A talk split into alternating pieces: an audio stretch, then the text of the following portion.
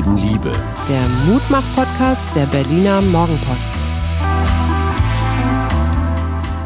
Hallo und schönen guten Montagmorgen. Hier sind wieder wir, der Mutmach-Podcast. Und mir gegenüber sitzt mein wunderschöner Ehemann. Ich habe mich echt gefragt, was du sagen würdest zur Begrüßung, weil ich sitze hier in meinen etwas äh, abgegrabbelten Radklamotten, weil ich bis eben gerade noch im Grunewald war. Es war ein sensationeller Herbsttag. Es war Sonne, es war klar, es war schön. Der Wald war voll von Bäumen und Menschen. Und äh, ja, das war ein Teil meines Wochenendes. Wie waren deine letzten 48 Stunden, Liebes? Na, unter anderem war ich ja auch im Grunewald, weil wir ja vorher noch spazieren gegangen sind mit dem Sohnemann und das hat mir wieder sehr, sehr gut getan. Und gleichzeitig äh, sind, glaube ich, heute alle im Grunewald gewesen, so gefühlt, weil es doch relativ voll war, ne?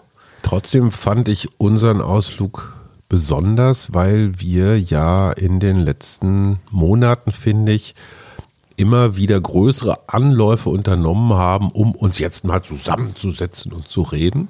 Mhm. Und ich fand, ohne dass wir uns das jetzt wirklich so vorgenommen hatten, aber in diesen zwei Stunden im Wald haben wir mit unserem bezaubernden 15-Jährigen, wie ich finde, extrem vernünftig geredet und sind auch zu einer echt guten Lösung gekommen. Mhm. Also es ging um Geld, um Schule, um Noten, um Zeit, um halt so die typischen Konfliktprobleme, um Vertrauen. Ich glaube, wir sind echt auf einem guten Weg. Und weißt du, womit das zu tun hat? Mhm dass wir zum Beispiel das Thema Kommunikation an diesem Wochenende gemacht haben. Das ist interessant, dass du das jetzt sicher, sagst. Mhm. Dass unterbewusst irgendwas in mir, in uns geschärft worden ist. Einfach mhm. so, weißt du, nicht so agro, den anderen auch mal Perspektivwechsel, alles das, was wir so gepredigt haben. Ja. Ich halte mich da jetzt nicht an so eine Strategie, so erstens, zweitens, drittens, viertens, aber das Bewusstsein ist ein anderes. Ja.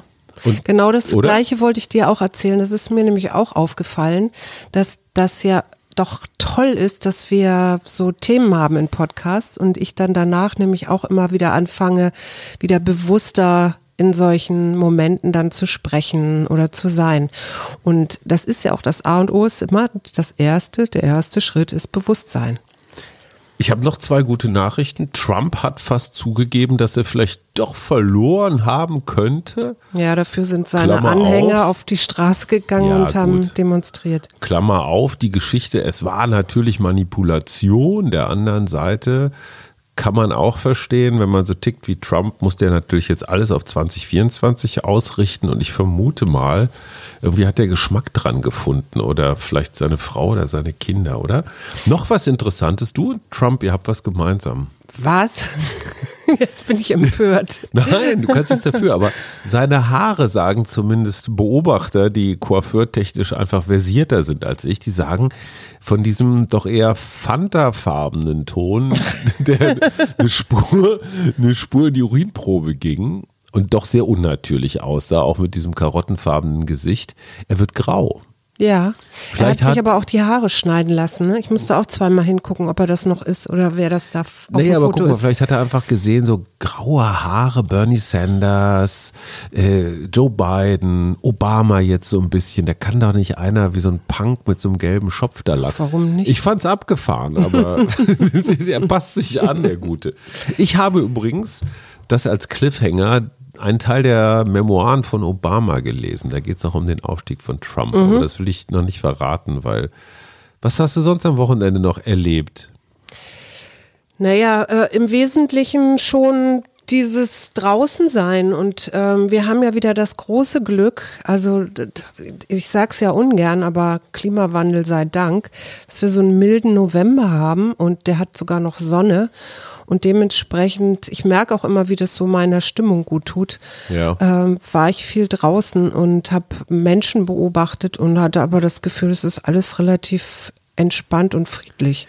Ich habe mir sind interessanterweise in, in den letzten Tagen so Erosionszeichen begegnet und zwar mit genau? Erosion. Genau? Erosion ist ja so, wenn so der Wind und Wasser so langsam, ich sag mal so Sand, Erde wegtragen mhm. ne? oder Gestein zersetzen. Mhm. Ich habe den Eindruck, dass unter der offiziellen Kommunikationsoberfläche nicht nur zwischen Regierung und Bürgern, sondern auch Menschen untereinander ja gibt es so eine zweite Ebene, die sich ausbreitet. Ja. Eine Freundin erzählte mir zum Beispiel ganz verdattert, dass ihre Einzelhändlerin, ich sage das jetzt mal nicht spezifischer, sie so mit den Worten begrüßte, ach ja, das ist schön, dass Sie wieder da sind. Ja, das mit dem Corona ist doch auch alles Quatsch, oder wer sich das wieder ausgedacht hat. Ja. Und sie, also unsere Freundin, wunderte sich über die Offenheit oder Unverblümtheit, mit der die Corona-Zweifel einfach so geäußert wurden. Und dazu eine zweite Geschichte, deswegen Erosion, ein wirklich langer, guter alter Freund, ähm, kam so von der anderen Seite und der erzählte so aus dem, aus dem Berufsleben, wo er immer, wo er häufiger mit jungen Menschen zu tun hat. Und er stellt fest, dass bei bestimmten Themen, zum Beispiel so Gendergerechtigkeit oder sowas, die jungen Leute ein ganz anderes Bewusstsein haben als die Älteren. Ja, Ich ich bewerte das dir. Mhm. gar nicht, aber es bedeutet für uns Ältere ein Umlernen oder Umdenken. Ja. Oder einfach Denken erweitern. Ne? Ich merkte da nur wieder diese Tendenzen durchkamen, so von wegen, äh, diese jungen Hüpfer, die haben doch gar keine Ahnung, was soll denn der Scheiß, warum muss ich denn jetzt immer das Gender-Sternchen, weißt du, diese, Von deinem Freund. Mhm, von meinem Freund. Und das, das ist für mich auch so ein Erosionszeichen, wo ich immer denke, hey, das ist doch völlig normal in der Gesellschaft, dass sich Dinge verändern. Die kann man ja auch verhandeln. Ja, man Gott kann sei ja Dank. gucken, eben, man kann ja auch gucken, ob da irgendwo vielleicht was Sinnvolles dabei ist. Mhm. Ähm, und dieses sich zurückziehen bei Genderfragen zum Beispiel beobachte ich in unserer Generation häufiger. So eine wegwerfende Handbewegung, ach, die spinnen doch alle, das sind doch Linke.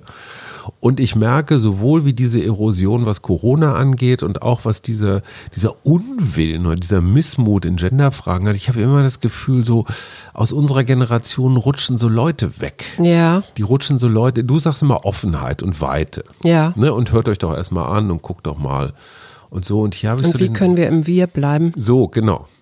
Und das meine ich mit Erosion. Ich weiß nicht, ob das, ein, ob das ein Trend ist oder ob das jetzt einfach nur Zufall ist. Oder aber ich, subjektiv? oder vielleicht will ich das auch, vielleicht ist es auch meine Brille. Merkst du das auch? Hast du das Gefühl, dass so. Na, ich habe äh, neulich auch mit jemandem, mit dem ich eher, also eher ein Service-Verhältnis habe, weil ich da immer hingehe, um, ja, ist auch egal. Auf jeden Fall ähm, sagte diese Person, sie würde sich jetzt auch bei Telegram anmelden. Und da geht bei mir dann ja immer sofort die Alarmglocke hoch, ähm, zumal ich jetzt auch neulich gelesen habe, dass da irgendwelche Waffennetzwerke, also Waffenverkäufe Alles. und alles Mögliche, also wie so ein Darknet. Also alle, die es nicht wissen, Telegram ist praktisch WhatsApp, nur in, ich sag mal, diskreter. Mir erzählte neulich ein Vater, auch eines Heranwachsenden, es gibt eine Telegram-Gruppe mit ungefähr 5000 Mitgliedern. Da kannst du White Cheese bestellen. Weißt du, was das ist? Nö. Wusste ich auch nicht. Es ist eine offenbar unter jungen Leuten zunehmend prominente oder attraktive Droge, die einen Mikroanteil Heroin hat. Oh Gott. Also ich sage jetzt, du haust jetzt nicht das pure Zeug oder ich weiß gar nicht mehr genau, wie hoch der Anteil ist oder so, aber in die Venen, sondern nimmst praktisch eine gemicrodoste Ladung, die natürlich immer noch reicht, um dich abhängig zu machen, dich aber jetzt Ja. nicht komplett wegschießt Ja. und die wahrscheinlich auch billiger ist. Ja. So. Das, Das, kannst wissen, du da auch kaufen? das kannst du da kriegen? mit dem Taxi kaufen. Du kannst dir den White, ich weiß nicht, Igitt. hieß er White Cheese oder Golden Cheese, irgendwas mit Cheese oder nur Cheese, kannst du dir nach Hause liefern lassen. Hm. So, Telegram-Gruppe nicht zu kontrollieren und dadurch, Ja. dass der Erfinder oder der Gründer von Telegram ein Russe ist, macht mir das Prinzip nicht vertrauenswürdiger. genau. Wenn Und du in diese- Russland Geschäfte machen willst, dann musst du das mit Putins Diese- Zustimmung machen. Genau, und diese Person, die mir das erzählte, dass sie da jetzt auch hingeht, die wollte eigentlich sich von WhatsApp verabschieden. Deswegen habe ich das überhaupt mitgekriegt. Und dann habe ich sie gefragt und dann sagte sie, ja, sie fand, da wären so interessante Chats.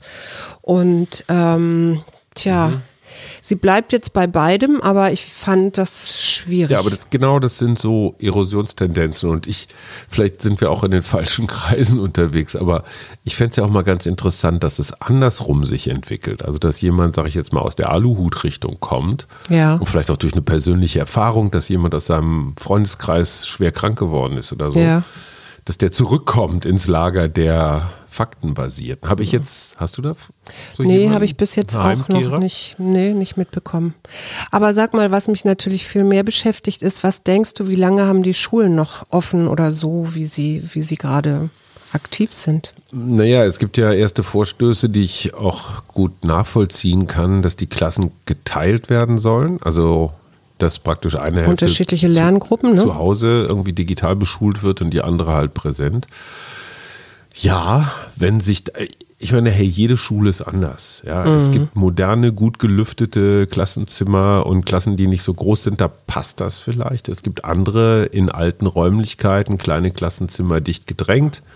Ja. Ich finde echt, man sollte es die Schulleiter entscheiden lassen, weil die ja, am besten wissen. Da kommst du gerade an den Punkt, den wir hier in Berlin eben nicht hatten, dass die Schulen nämlich von Anfang an gab es Schulen, die haben gesagt, wir möchten Lerngruppen machen mhm. und es wurde untersagt. Mhm. So, und äh, jetzt haben wir die Misere sozusagen. Äh, wobei, wenn man sich die Altersgruppen anguckt, ist es tatsächlich so, dass die 15- bis 19-Jährigen und die 20- bis 24-Jährigen die höchsten Anteile an Neuinfektionszahlen auf 100.000 haben. Ne? Ist doch klar. Und ja, natürlich ist das klar. Und insofern finde ich jetzt den Gedanken, zumindest mit den höheren Klassen, mhm. so ein, entweder so, so, ein, so einen zweigeteilten Unterricht zu machen, wie du eben gerade gesagt hast, oder eben auch ins Digitale zu, also das Digitale mehr zu nutzen, eigentlich ganz sinnvoll und auch richtig. Ja und nein, aber es gibt Schulen, die, sag mal, relativ un problematisch funktionieren. Die haben zwar ihre Fälle, aber die ja. kommen in Quarantäne. Warum sollen die etwas zwanghaft machen, ja. wenn es anders geht? Hast du recht. Und ich muss mal unserer Schule ein großes Kompliment machen. Die haben ja von Anfang an, und zwar ohne eine gesetzliche Grundlage, ihren Schülern Maskenpflicht mhm. ver ordnet. Mhm. Ich erinnere mich noch im Spätsommer, hier ging die Schule ja relativ früh wieder los, haben wir unser Kind wirklich bemitleidet, dass der zum Teil neun Schulstunden mit, mit Maske, der Maske ja. vor der Nase da saß bei der Hitze. Aber die Zahlen unserer Schule zeigen, es war eine wirklich gute Idee. Ja, auf jeden ich Fall. Ich habe übrigens noch ein statistisch, eine statistische Frage. Kann man vielleicht auch zu einer unmoralischen Frage des Tages umfummeln wenn wir, wir liegen als großes Land mitten in Europa mhm. und wir haben natürlich Nachbarn rings mhm. um uns rum. Wenn wir in Deutschland darauf achten, dass unsere Zahlen relativ niedrig bleiben im Vergleich zu den anderen, wirkt sich das positiv auf die anderen aus. Also jetzt durch den Grenzverkehr und Reisen und so. Also ich sage jetzt einfach mal Holland, Österreich, Polen, ähm, die Dänemark, die Nachbarn. Profitieren die davon, dass wir niedrige Zahlen haben? Andersrum würden die mehr betroffen sein, wenn wir ganz hohe Zahlen hätten. Ja, jein, würde ich sagen. Also ich habe das ja auch schon mal überlegt. Was haben wir eigentlich davon, wenn wir uns hier alle so super an Regeln halten und alle Länder um uns herum Die alte nicht? Klimaschutzdebatte. Das ist ja im Grunde ja. Dann aber trotzdem die unmoralische Frage, haben wir als größtes Land in Europa, auch als reichstes Land in Europa, so eine Art Pflicht, mit gutem Beispiel voranzugehen? Ich finde mit gutem Beispiel vorangehen immer gut. Also ich, ich würde das gar nicht so in Frage stellen. Ich, ich würde mir viel eher wünschen, dass, dass nicht nur wir, sondern dass wirklich alle mitziehen. Klar, ideale Welt. Ja, natürlich. Also du darfst jetzt aussuchen, Obama über Trump. Nö, ich will jetzt auch endlich mal über meine Themen reden. Ich habe mich gefragt, Österreich hat ja jetzt vor, Corona-Massentests zu machen, mhm. damit sie quasi Infizierte schnell erkennen und dann mhm. auch direkt in Quarantäne mhm. schicken. In Schulen zum Beispiel. Zum Beispiel oder Lehrer oder mhm. so, ne? Äh, was denkst du darüber? Ich meine, gut, wir sind viel, viel größer, unser Land ist viel, viel größer, wir haben mehr Einwohner, aber was denkst du darüber? Ähm, ist das nicht vielleicht mhm. auch eine Möglichkeit, um, um schneller gibt, dieses Infektionsgeschehen einzufangen? Es gibt zwei Mythen, die ich seit einem halben Jahr immer wieder höre. Das erste sind die legendären Schnelltests. Ne? Also bevor ich in ein Flugzeug einsteige, muss ich einen Schnelltest machen, Ergebnis innerhalb von ein paar Minuten. Mhm. Und wenn ich negativ bin, darf ich einsteigen. Wenn ich positiv bin, sorry, leider zurück. Ja. So, hast du schon irgendjemals was von so einem Schnelltest im Einsatz gehört? Äh, Nee, nicht Eben. wirklich. Zweitens, Massentests klingt ja auch immer so super, aber haben wir nicht letzte Woche genau an dieser Stelle darüber gesprochen, dass die Labore in Deutschland am Anschlag und darüber hinaus sind? Mhm, ja. Glaubst du, dass die österreichischen Labore gerade sagen, oh toll, Massentests, dafür haben wir die Kapazitäten und das Fachpersonal? Ja, ich weiß nicht genau, wie die sich das vorstellen, Eben. ob es so Schnelltests, die sich, wie man aber die wo sind auswertet und so. Aber wo sind sie? Ich weiß wo nur, dass sind die sie- Mhm. Also ich, das ist so Politiker, so Gelauterbache. Und dann hat mich ja noch der Corona, die Corona-Clips der Bundesregierung beschäftigt. Hast du dir da mal einen angeguckt? Ich habe einen gesehen mit dem älteren Herrn, der so im, im, in, in so einem Lehnstuhl sitzt und sagt, ach, damals 2020. Genau, Ne? genau. Alles, was wir tun mussten, war nichts. Ja. Ich muss sagen, ich fand ihn nicht so schlecht gemacht. Ja, ich auch nicht. Äh, Ich war nur sehr überrascht, dass es ja scheinbar auch wieder genau bei Twitter irgend so einen Empörungssturm gab, weil nee. da so ein bisschen mitgespielt wurde. Das war so ein Vorwurf, äh, so von wegen wie so ein, so ein Kriegsveteran, der da Ja, erzählt genau, und so. ja, aber genau so war es gemeint. Ja, natürlich war es so gemeint, aber es gab eben auch gleich wieder Menschen, die sich darüber aufgeregt haben und sollen ja eigentlich junge Leute erreicht werden, so von Mhm. wegen bleibt zu Hause und haltet euch von anderen fern. Ähm, und dann kam natürlich sofort, ja, die, die sehen das doch sowieso nicht und was soll der Scheiß und sowas alles. Was denkst du darüber? Also seit ungefähr einer Woche ist mir Twitter-Aufregung total wurscht. Ja, das hatte ich jetzt gehofft, dass du das sagst. Also du darfst aussuchen zwischen der Aufstieg von Donald Trump durch die Augen von Obama und die Zoonose aus Niedersachsen.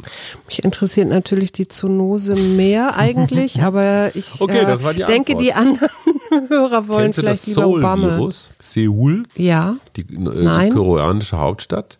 Das Seoul-Virus ist halt, naja, wie der Name schon sagt, auch so ein Ding. ja. Ist übergesprungen von einer Hausratte auf eine Niedersächsin, Mhm. die wiederum intensiv medizinisch behandelt werden musste, weil sie komplettes Nierenversagen hatte. Ach je. Das wiederum wurde durch diesen Soul-Virus ausgelöst, der wiederum von der Hausratte kam. Und Mhm. die Hausratte wiederum hat es womöglich durch eine Wildratte, die auf einem Schiff, Containerschiff oder so, mitgefahren ist, aus dem Südost. Aber wie ist die dann mit der Reich. Hausratte in Kontakt gekommen? Naja, ich weiß nicht, ob die Ratten das so mit, mit dieser Beziehung und Aber lebenslanger bei Treue und Hausratten so, denke so. ich immer so an Punks, die so, weißt du, wo so oben der Kragen, aber dann kommt da so eine Ratte raus. Her.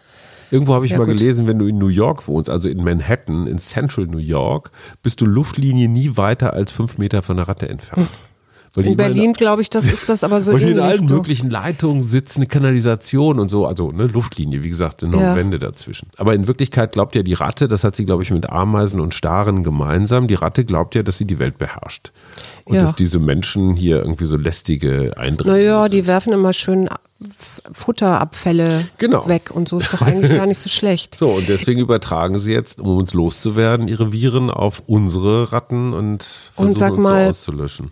Sag mal, kannst du damit leben, dass Silvester nicht geböllert wird? Überhaupt nicht. Ich habe schon vor ein paar Jahren einen heftig kritisierten, nicht mal bei Twitter kritisierten Kommentar geschrieben zum Thema Lass den Scheiß. Weil Ja. es gibt, ich weiß es nicht mehr ganz genau, aber eine wirklich fantastische Menge des Feinstaubs, den wir jedes Jahr produzieren. Ja, wir- ja. ja, ja. wird an Silvester losgeballert. Mhm. Das heißt, jeder Böller schießt eben auch gleichzeitig wahnsinnig viel, naja, so Zeug Ja, eben. Gegend Ich, und kommt auch wieder runter. ich kann darauf auch gut verzichten. Die Niederlande haben das ja jetzt vor, ne? Die machen, haben das Silvesterfeuerwerk abgesagt. Und ähm, ich finde in Berlin, ich meine, wir haben ja schon Böller-Verbotszonen Genau. aus äh, vorherigen Erlebnissen, wo arme Polizisten beworfen worden sind. Nicht beworfen, sondern beschossen. Beschossen wie, wie worden sind, Mit okay. einem Raketenwerfer. Genau, und ich finde auch das Argument zu sagen, Krankenhäuser sind eh schon voll und am Absolut. Anschlag, da brauchst du dann nicht noch Böllerverletzte. Immerhin 2019, 2020 gab es 806 Fälle hier in Berlin, wo sich Menschen, 806 Die meisten, in ja. einer Nacht. Ja, ja, Oder? ja, ja, in einer Nacht. Aber jetzt mal ganz Böllern. praktisch, ne? wenn man das heute, also wenn, wenn das nicht diese Tradition hätte mit dem Geböller, Ja. es würde doch heute niemand auf die Idee kommen, es Menschen zu erlauben, mit Explosivzeug, Nee. mit Sprengzeug rumzuhantieren und dann noch schön besoffen um Mitternacht. Also das ist so wie, wie heute auch kein Mensch mehr Zigaretten zulassen würde oder Ja. Schnaps oder sowas. Insofern vielleicht verabschieden wir uns da von Ich einem weiteren alten Quatsch. Ja. Tja, und was Obama über Trump geschrieben hätte ich euch wahnsinnig gerne erzählt. Du wirst echt, naja. Ein Cliffhanger. Wir freuen uns auf das Nein, nächste nein, nein, und stopp. Wir haben ja hier auch noch Schriftsteller mit V. Jetzt wurde- komm mal mit deinen Es wurde angemerkt, dass wir zu wenig Frauen Ja, haben. stimmt. Stimmt ja auch. Ähm, Aber es gibt auch wirklich Broni Meyer, Vergil, auch keine Frau. Karl Valentin. Und weißt du, was eins, eins seiner schönen Zitate, mögen hätte ich schon wollen.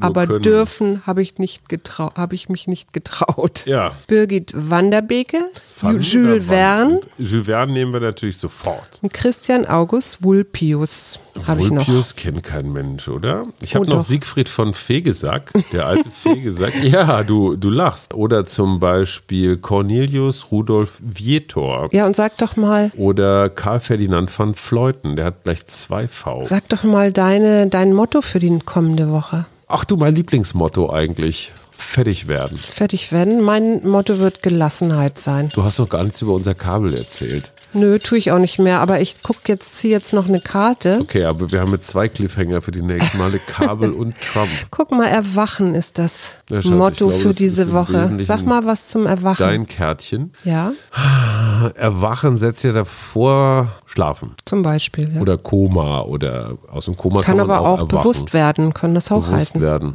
Ja. Meine Frau wird mich ans Licht führen. Lass die Sonne auf die schlummernden, versteckten oder vergessenen Seiten in dir leuchten. Reib dir den Schlaf aus den Augen und heiße den neuen Morgen willkommen. Na dann, bis morgen. Tschüss.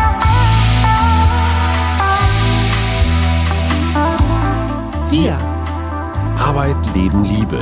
der Mutmach-Podcast der Berliner Morgenpost.